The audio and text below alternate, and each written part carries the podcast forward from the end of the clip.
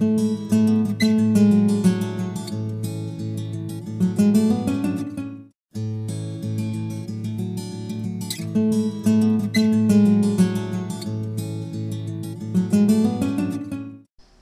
el siguiente conjunto de vídeos nos vamos a dedicar a resolver problemas de la lección 8 del temario, dedicada al estudio particular de turbinas de reacción. Particularmente en este vídeo vamos a resolver el problema 8.2 de la colección de problemas de la unidad didáctica 2. El problema se caracteriza fundamentalmente por la aplicación de balances globales de energía en una turbina de reacción de flujo radial, o turbina Francis. De esta manera nos ayudará a comprender dónde van los flujos de energía en una turbina de este tipo, desde la potencia asociada a la altura bruta hasta la potencia real obtenida en el eje de la misma. Antes de ir con el enunciado, señalar que este problema se incluye en la bibliografía recomendada, Teoría y problemas de máquinas hidráulicas de Antonio Vidma y Blas Zamora, como el problema 3.7. Comentarte también que el enunciado mostrado en la colección de problemas y el que aquí ves son diferentes, ya que el mostrado en la colección es el relativo a la segunda edición de la publicación y este es el relativo a la tercera. En esta última versión se incluye información necesaria para resolución del problema que antes no figuraba en el enunciado. Este dice de la siguiente manera. Una turbina Francis de eje vertical gira con una velocidad de 375 revoluciones por minuto bajo una altura bruta de 67,5 metros y una altura neta de 62 metros. El diámetro exterior del rodete es de 1,5 metros y la velocidad específica de la turbina igual a 0,88. El agua entra al rodete sin choque y con una componente meridiana de la velocidad de 9 metros segundo y lo abandona sin componente azimutal con una velocidad absoluta de 7 metros segundo, descargando en el socaz tras atravesar el tubo difusor con una velocidad de 2 metros segundo. La sección de entrada del rodete tiene una cota media de 2 metros por encima del nivel del agua del Socaz, mientras que la sección de salida tiene una cota media de 1,7 metros sobre el mismo nivel. En las secciones de entrada y salida del rodete se han medido presiones relativas de 35 y menos 2,2 metros respectivamente. La relación entre los espesores del ala B en la salida y la entrada del rodete es de 2,2. Suponiendo que el rendimiento hidráulico de la turbina es del 90%, calcular en el apartado A el ángulo de salida de los álabes del distribuidor y el ángulo de entrada de los álabes del rodete. Apartado B, las alturas de pérdidas en la tubería forzada, conjunto voluta distribuidor, rodete y tubo difusor. Nos dice que despreciemos el contenido energético de la corriente en el canal de restitución. Apartado C, la pérdida de energía cinética en la salida del tubo difusor. Apartado D, la potencia obtenida por la turbina. Y en el apartado E, la anchura de los álabes en la entrada y en la salida del rodete, así como los diámetros de entrada y salida del tubo difusor. Este que aquí ves sería el esquema que acompaña el problema. La información más relevante la describimos a continuación.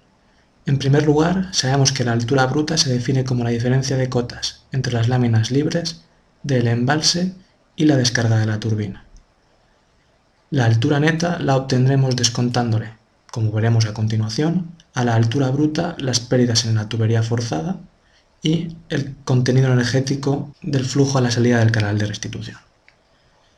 En cuanto a elementos, como decíamos, tenemos la tubería forzada, que es la conducción a través de la cual circula el caudal turbinado, y a continuación tenemos la propia turbina, que genéricamente está compuesta por un elemento distribuidor, la voluta, el propio rodete y el tubo de aspiración.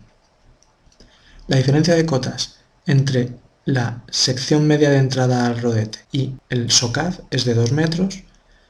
La diferencia de cotas entre la sección media de la salida del rodete y el socate de 1,7 metros y conocemos además las velocidades meridianas en la entrada y la salida de la turbina, así como la velocidad de salida en el tubo de aspiración.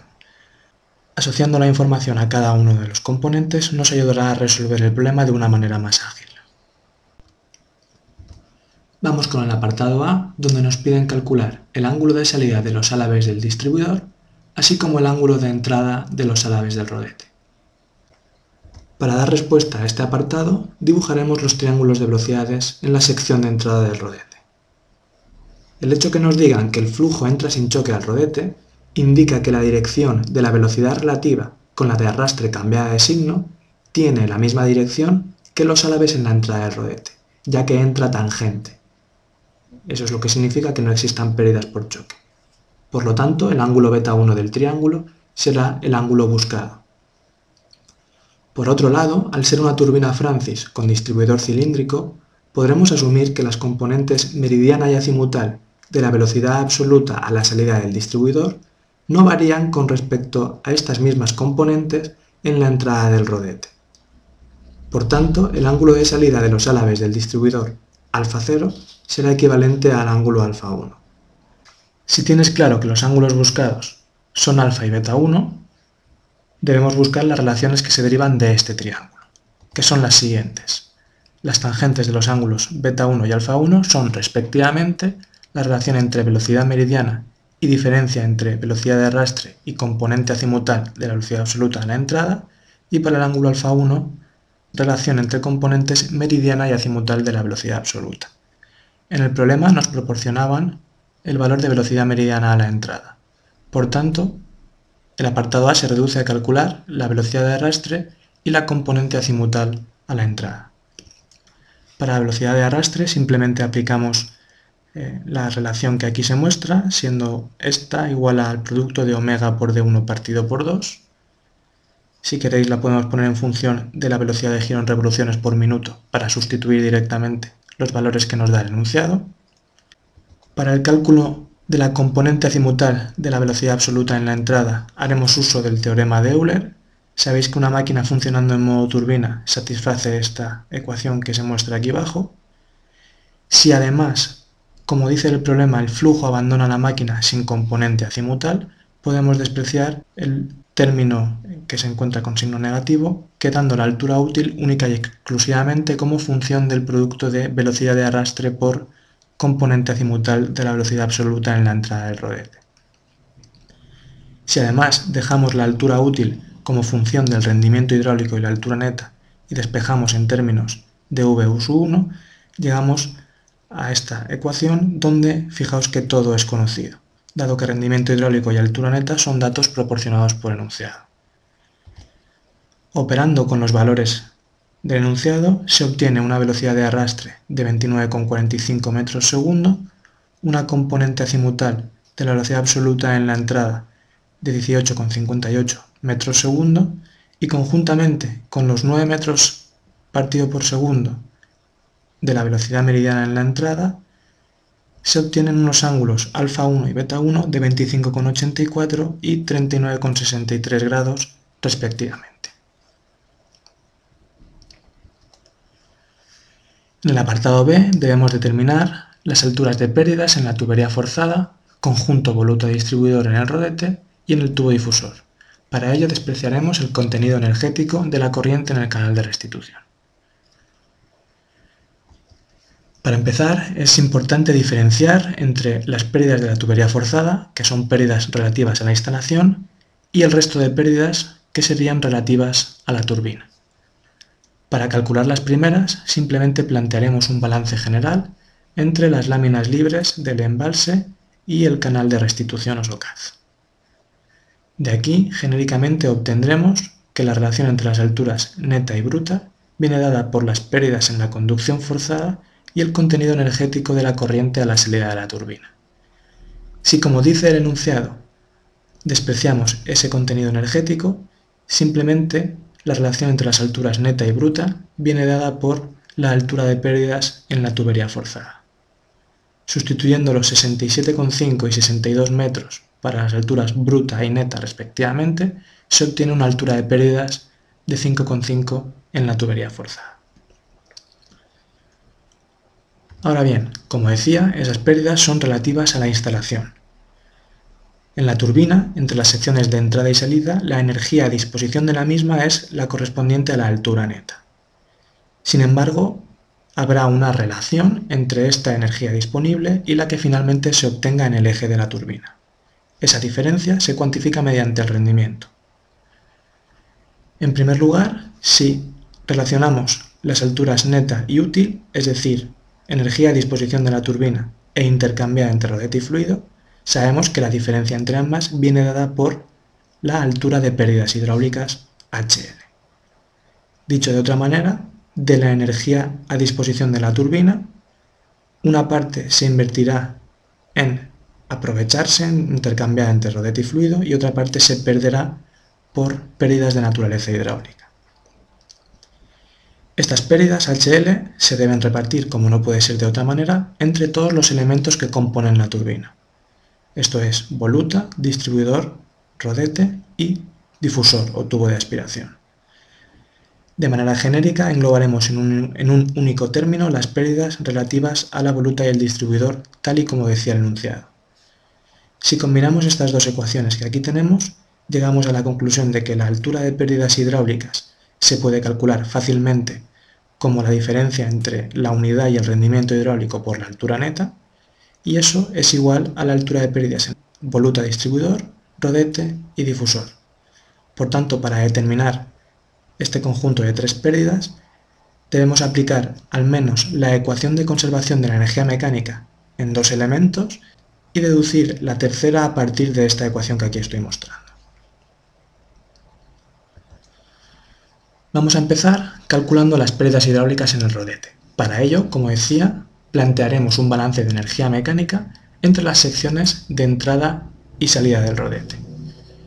Tómate 30 segundos para verificar que la ecuación que planteas se corresponde con la que yo aquí estoy mostrando. El principal motivo de error suele estar relacionado con la no inclusión del término de altura útil en el balance. Piensa que si no lo incluyeses, la turbina sería un mero elemento donde se pierde energía, ya que tendrías que la energía en 1 menos lo que se pierde es igual a energía en 2. Sin embargo, la turbina, o el rodete en este caso, es un elemento que extrae energía, por tanto debes descontarle la energía o altura intercambiada entre este elemento y el fluido, que se corresponde con la altura útil.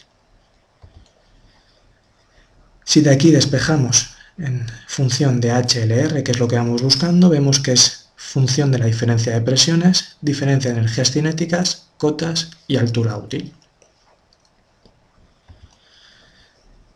Fíjate que todo es conocido. La diferencia de presiones entre los puntos 1 y 2 se proporciona en el enunciado. La diferencia de velocidades no se proporciona directamente, pero se puede hallar fácilmente. Fíjate que en la salida, al no existir componente azimutal, la velocidad absoluta se corresponde con la meridiana, por lo tanto sería igual a 7 metros segundo. En la sección de entrada, la velocidad absoluta se puede calcular como la suma de sus dos componentes, meridiana y azimutal, que se han determinado en el apartado anterior. El resultado para la velocidad absoluta en la sección de entrada será de 20,65 metros por segundo.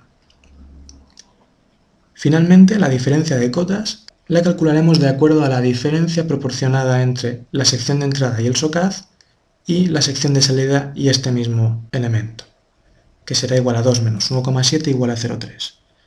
Y por último, la altura útil la calcularemos como el producto de rendimiento hidráulico por altura neta, siendo igual a 55,8. Con todo lo anterior, se obtienen unas pérdidas hidráulicas en el rodete de 0,9366 metros.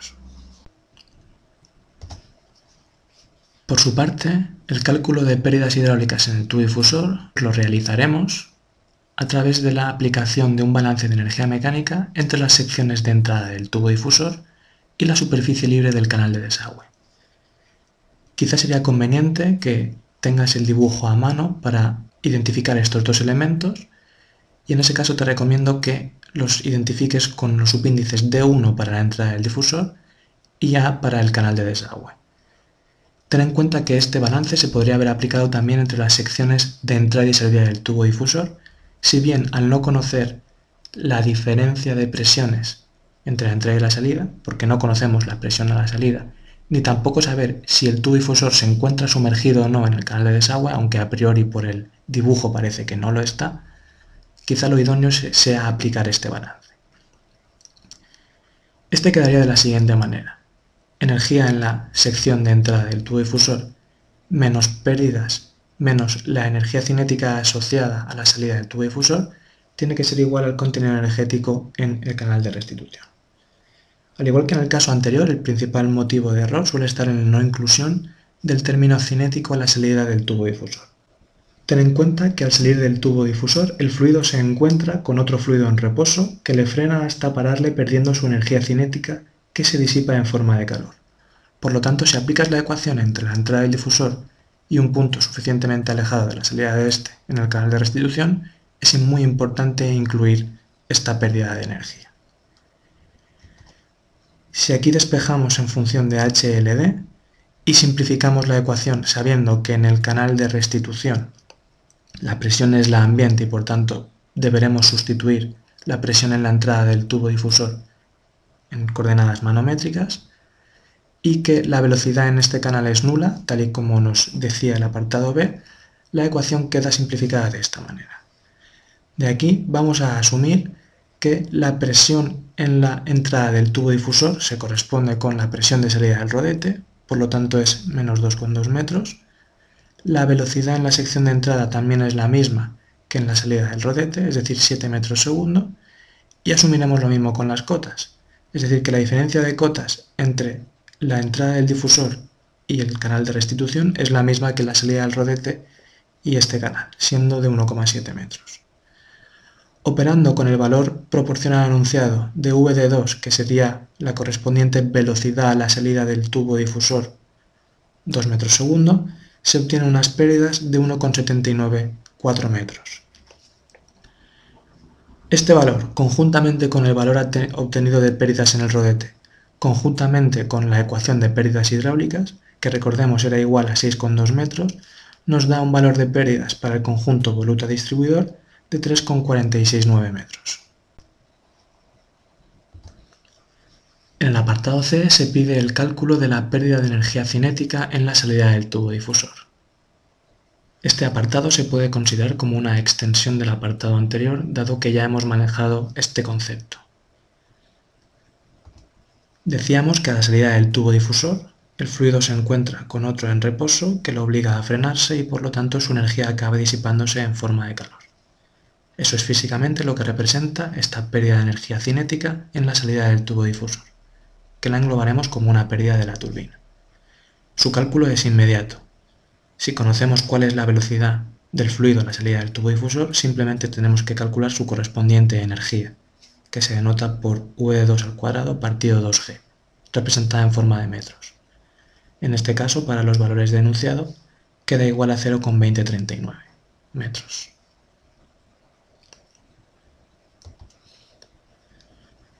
En el apartado D nos pide que determinemos la potencia obtenida en el eje de la turbina. Es muy posible que en algunos ámbitos os perdáis con la definición de potencias en la turbina.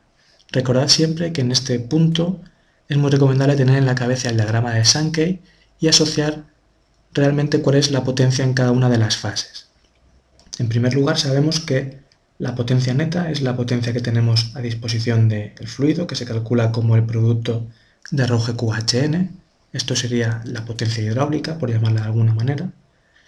De esta potencia hidráulica Solo la parte de roje QHU es la que intercambia con el rodete, esto sería la potencia útil, pero a esta potencia hay que descontarle la asociada al caudal que no pasa por la turbina generando potencia, que no pasa por el rodete.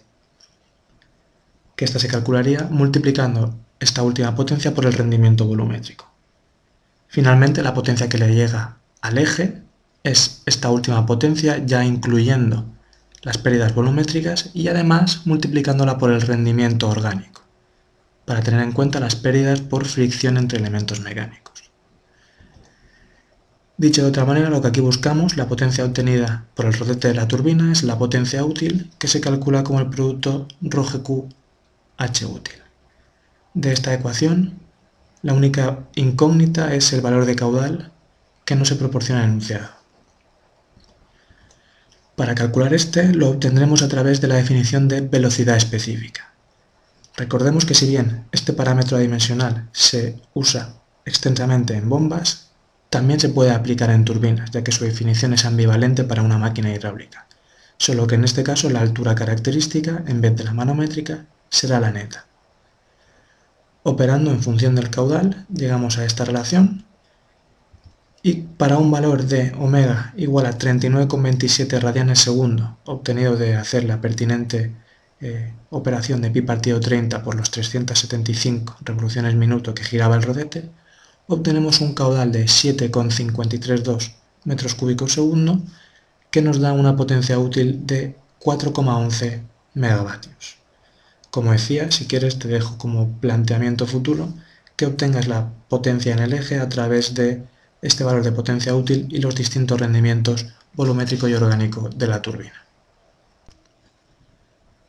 Para finalizar el problema, el apartado E nos pide que determinemos la anchura de los álabes en la entrada del rodete y en la salida del mismo, así como los diámetros de entrada y salida del tubo difusor, lo que antes hemos denotado con los subíndices de 1 y de 2.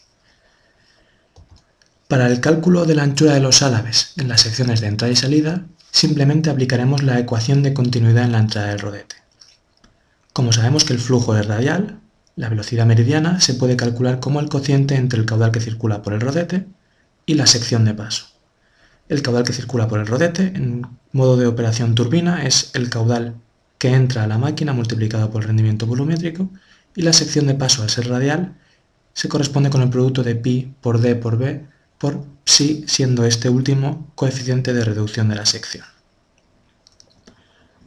Aquí conocemos velocidad meridiana, conocemos caudal y conocemos diámetro, por tanto asumiendo un rendimiento volumétrico igual a unidad, así como un coeficiente de reducción de la sección también igual a unidad, es decir, que los álabes no descuentan sección de paso para el fluido, obtendremos un valor para el ancho en la sección de entrada igual a 0,1776 metros.